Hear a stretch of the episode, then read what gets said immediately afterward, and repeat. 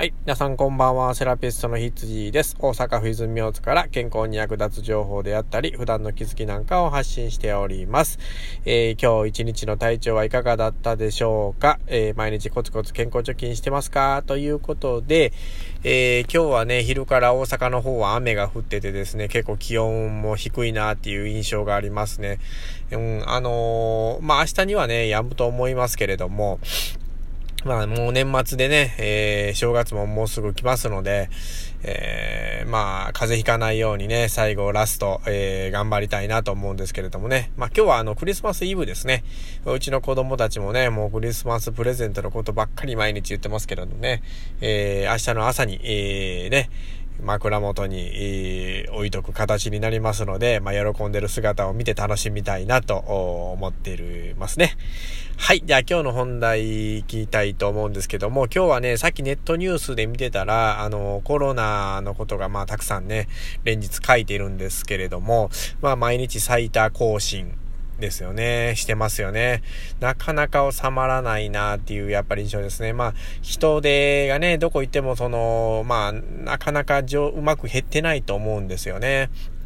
まあ、政府とかね、自治体のこの、えー、呼びかけ方というかね、まあ対策が、やっぱりうまくいってないのかなっていう印象もあるし、みんなまあ、あの、慣れてきているっていうのもあると思いますしね。でもまあ、なんとか、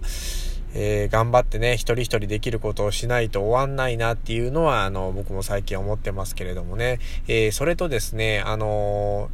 え、高須委員長ですかね。まあちょっとコメントをしてたんですけれども、あの、新型コロナウイルスの、まあ、その変異種ですね。まあ、あの、ヨーロッパの方でちょっと形を変えてですね、あの、感染力がすごく強くなってるっていう風に言われてますね。もう最初の武漢で起こった時のあのウイルスはもういなくてですね、今度あのヨーロッパ型って言われてるんですけどね、ヨーロッパので今広がってる感染力の強いやつがまた、えー、アジアね、日本とかでもやってくるんではないかっていう風に言われてるんですね。で、このウイルスが従来のウイルスの1.7倍の感染力を持つって言われているんですね。まあ、感染力が強いっていうことは、あの、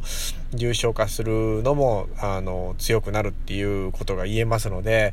まあ今ここでね、やっぱりこの外国からの侵入を防いでですね、まあ日本もなんとか対応していかないとまずいんじゃないかなっていうふうにはまあ思いますけれどもね。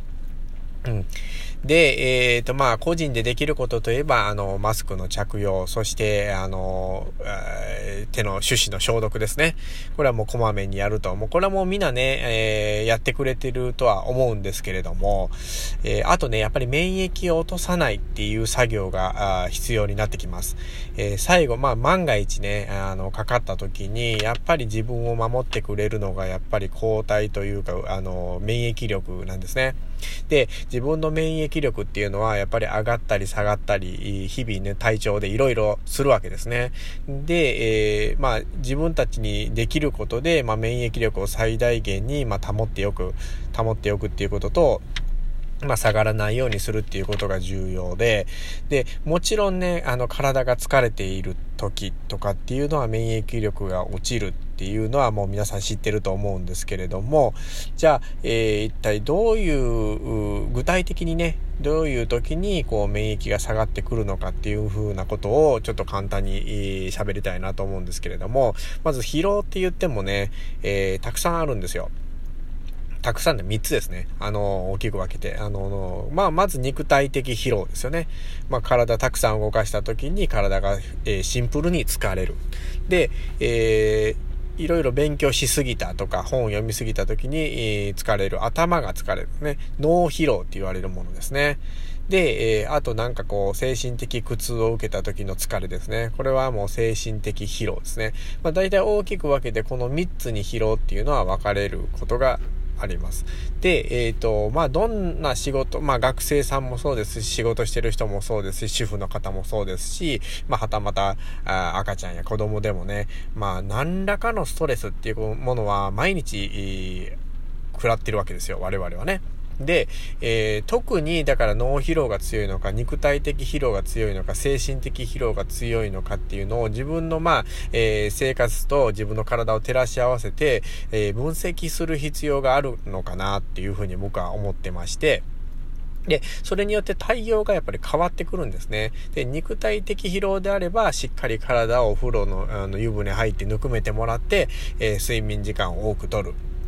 っていうことで疲れは取れてくるんですけども、やっぱり脳疲労となると、えー、なかなかね、やっぱりその情報をあの一旦遮断するとかね、まあ今までこうやってた仕事量を減らすっていうことをしないとなかなか脳疲労っていうのは、えー、取れてこないっていうふうに思います。で、あと精神的疲労もやっぱり人間関係がほとんどだと思うんですけれども、やっぱりそういうものも外せるところはね、あのもう回避できるところはしっかりもう、あの